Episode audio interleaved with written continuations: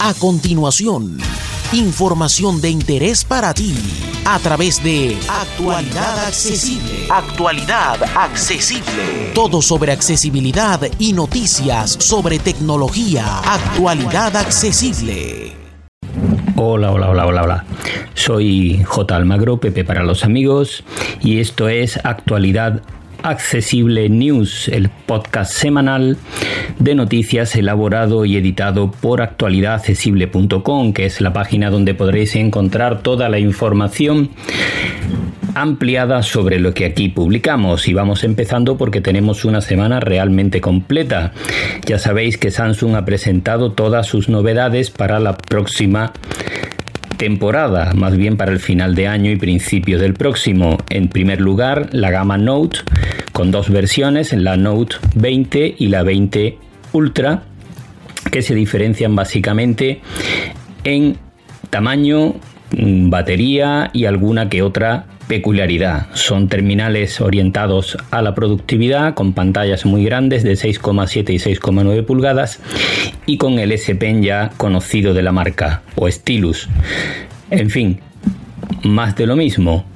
Vamos con otra importante novedad de Samsung, son sus nuevas tablets S7 y S7 Plus, que son eh, tabletas de 11 y 12,4 pulgadas orientadas también a la productividad para intentar competir, competir con la gama Pro del iPad.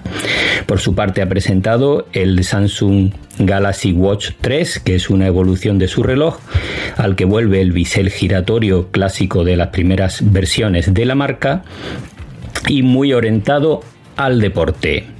Por último también los auriculares Galaxy Bud eh, totalmente inalámbricos con 5 eh, horas de batería eh, sin contar con el estuche clásico ya también en los auriculares actualmente. Y por último otra de sus novedades muy esperadas ha sido su Galaxy Z Fold en la segunda generación de este terminal plegable que se abre en forma de libro. Tiene dos pantallas enormes, una de 7,6 pulgadas y otra de 6,2 y con un nuevo rediseño en la bisagra y algunos aspectos mejorados respecto a la generación anterior.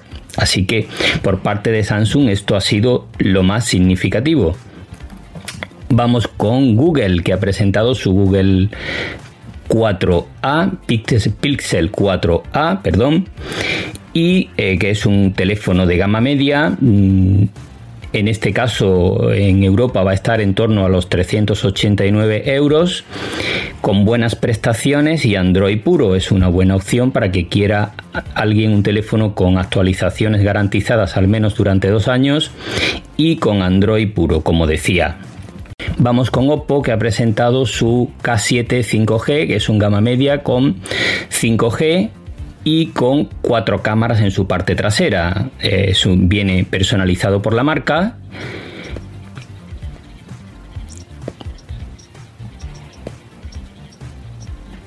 Y eh, fundamentalmente tiene una gran batería y un precio muy aquilatado.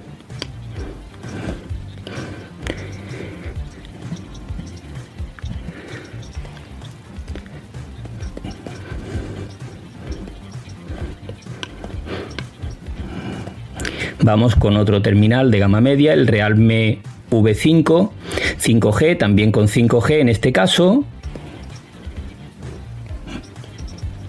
Pantalla de 6,5 pulgadas y costará menos de 200 euros en Europa. Este es su principal valor.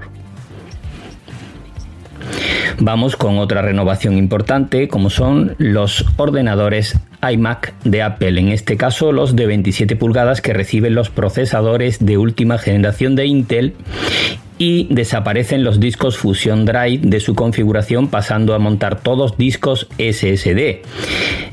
Toda su arquitectura interna es prácticamente nueva y es un gran ordenador. Su precio partirá desde unos 1.300 euros en Europa.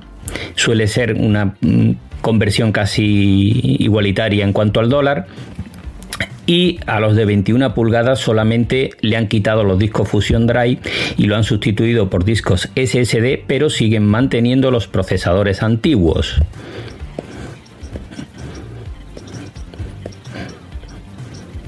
Vamos ahora con las novedades de software ha aparecido un nuevo malware para Android, en este caso en 29 aplicaciones destinadas a retoque fotográfico, en las que en el título aparece la palabra blur, así que ojo si las tenéis instaladas porque pueden estar robando datos de vuestro terminal. Otra novedad importante en cuanto a software es la disponibilidad de la aplicación eh, Movistar Plus para el Apple TV.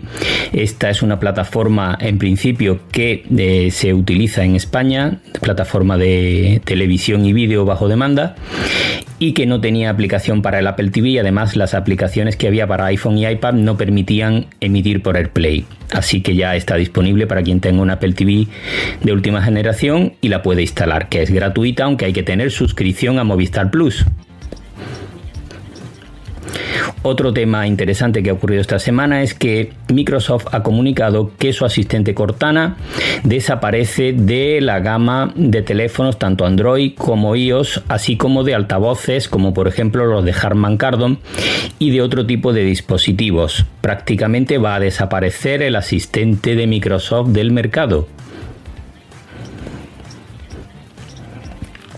Y otra noticia interesante es que Apple ha unificado sus tarjetas regalo. Así, cuando alguien nos regale o compremos una tarjeta para las tiendas de Apple podremos utilizarla tanto en la tienda de aplicaciones, en servicios o en la compra de dispositivos. Antes esto no era así y había que comprar por separado para un tipo de tiendas u otras.